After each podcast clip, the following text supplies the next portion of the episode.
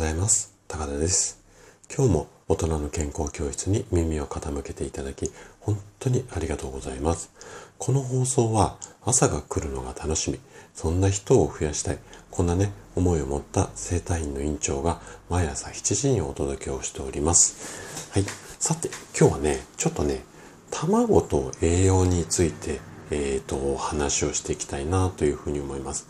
あの、先日ですね、あの、こう、お肌を若返らせるっていうか、ピチピチなお肌のためには、えっ、ー、と、卵、ビタミンとかじゃなくて、卵が大切ですよ、なんていう話を、こう、させていただきました。で、その放送はね、あの、概要欄に URL 貼っておきますので、もしご興味ある方はそちら、えっ、ー、と、お聞きいただいてから、この放送聞いてもらえると話が飲み込みやすいかなというふうに思います。でね、この放送をした後に、あの、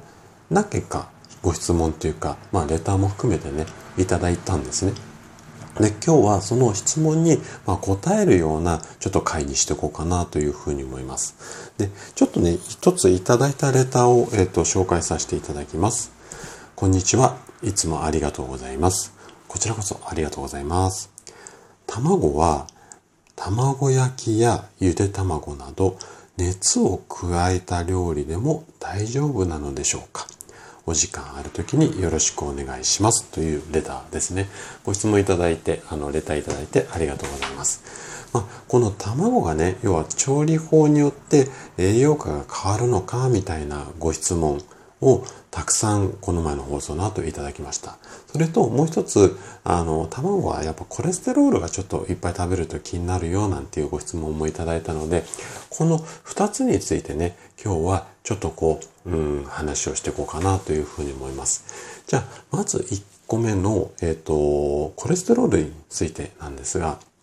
あの、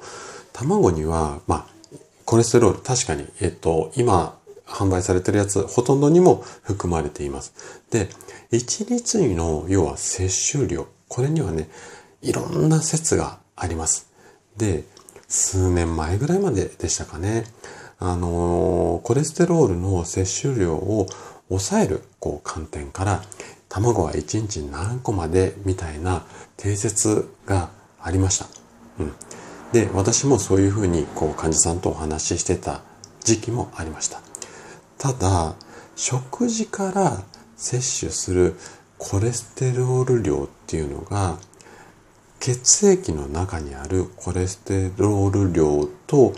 必ずこう影響を与えるわけではないっていうことだとか、あとは卵に含まれているレシチンだったり、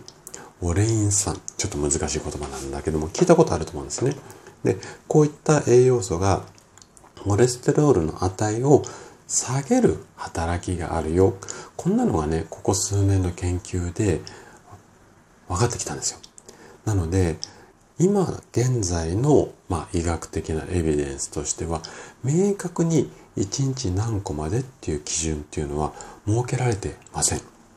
で、国内でもね、厚生労働省さんが2015年から日本人の食事の摂取基準、これね、あの、厚生労働省さんの方で、毎年だったかな、2年に1回だったかな、ちょっとごめんなさい、ど忘れしちゃったんですけども、定期的にあの見直しをしている指標っていうのがあるんですよ。例えば塩分は1日何グラムまでとか、うん、そういうような基準があるんですけども、それに今まではコレステロールの、まあ、上限っていうのが、この食事の摂取基準っていう中に設けられてました。ただ、2015年以降からは、このコレステロールの目標の摂取量の上限っていうのは撤廃されています。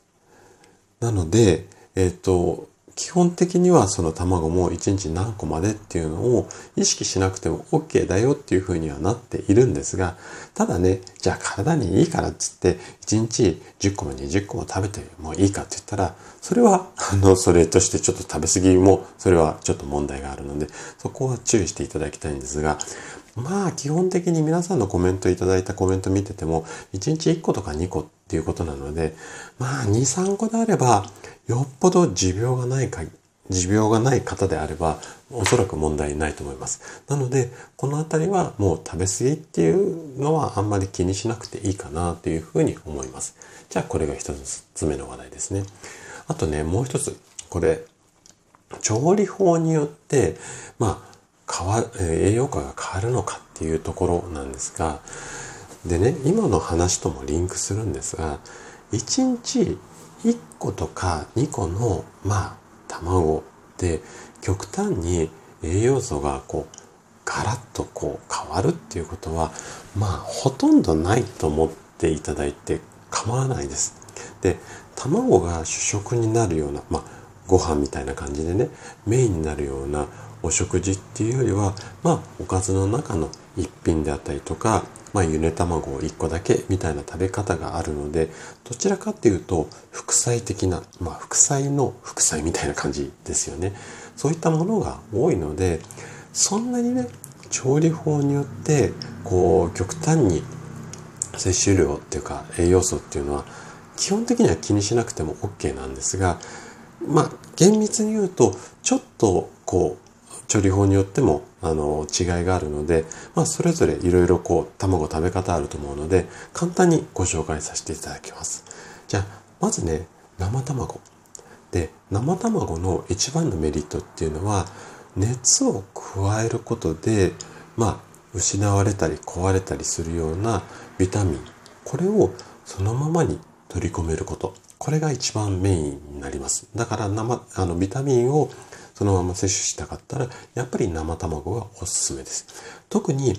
ビタミン B 群ってやつをあの生卵だとあの効率よく摂取ができるのでこの辺が欲しい方には生卵がおすすめです。はい次。半熟卵と温泉卵。これはね消化率であったりとか栄養の吸収率が、まあ、最も卵の中ではこう体の中に吸収しやすいような食べ方なんですよね。なので体に負担をかけず栄養を素早く吸収できる、まあ、こんなメリットがあります。なので例えばそうですねちょっとした病気でこう栄養例えば風邪の時なんかはちょっと栄養取りたいよなんていう時には温泉卵だったり半熟卵この辺りが OK だしあとは胃腸が弱ってる時なんかも栄養補給にはこんなタイプの食べ方がおすすめになりますね。じゃあ次ゆで卵ですね。ゆで卵結構好きで食べてますよっていう方もコメントいっぱい多かったんですけどもこのゆで卵はね中までこうしっかり火を通した形になりますよね。なので火が通ってるので食あたりの心配が少ないです。で、白身と黄身を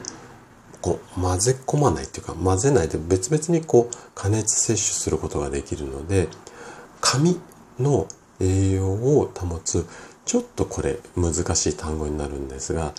ビオチンっていう栄養素があるんですけどね。これをスムーズに吸収できるっていうふうに言われています。なので髪をツヤツヤにしたいよなんていう方は、卵だけでツヤツヤになるっていうのはちょっと言い切れないんですけども、そのあたりが気になる方は、ゆで卵おすすめです。じゃあ次。今度は、目玉焼きだったり、卵焼き。これは、えー、っとね、うん、油の中で、えー、っと、塩性、要は油に溶けやすいようなビタミン A だとかビタミン D、D ですね。あと E、とかはこの油と一緒に摂取することで体の中にこうスムーズに吸収できるようになるんですよね。なのでこう目玉焼きとか卵焼きって調理の時に油使いますよね。なのでこの辺りの栄養素っていうのを効率よく取り込む時には一番、うん、最適な食べ方になります。で生卵だったりとかゆで卵よりもいわゆるこう消化されにくく、まあ、この食べ方であれば腹持ちがいい。このあたりの特徴があります。ということで、卵の種類によって、ちょっとこう、いろいろと取れる栄養素だとか、うん、変わってくるので、今日の話を参考にしながら、いろいろご自身なりに工夫していただければ嬉しいかなというふうに思います。はい。ということで、今日の話はここまでとなります。そしていつもいいねやコメントをいただき、本当にありがとうございます。皆さんの応援がとっても励みになっています。今日も最後までお聴きいただきありがとうございました。それでは素敵な一日をお過ごしください。トライアングル生態の院長高田がお届けしました。では、また。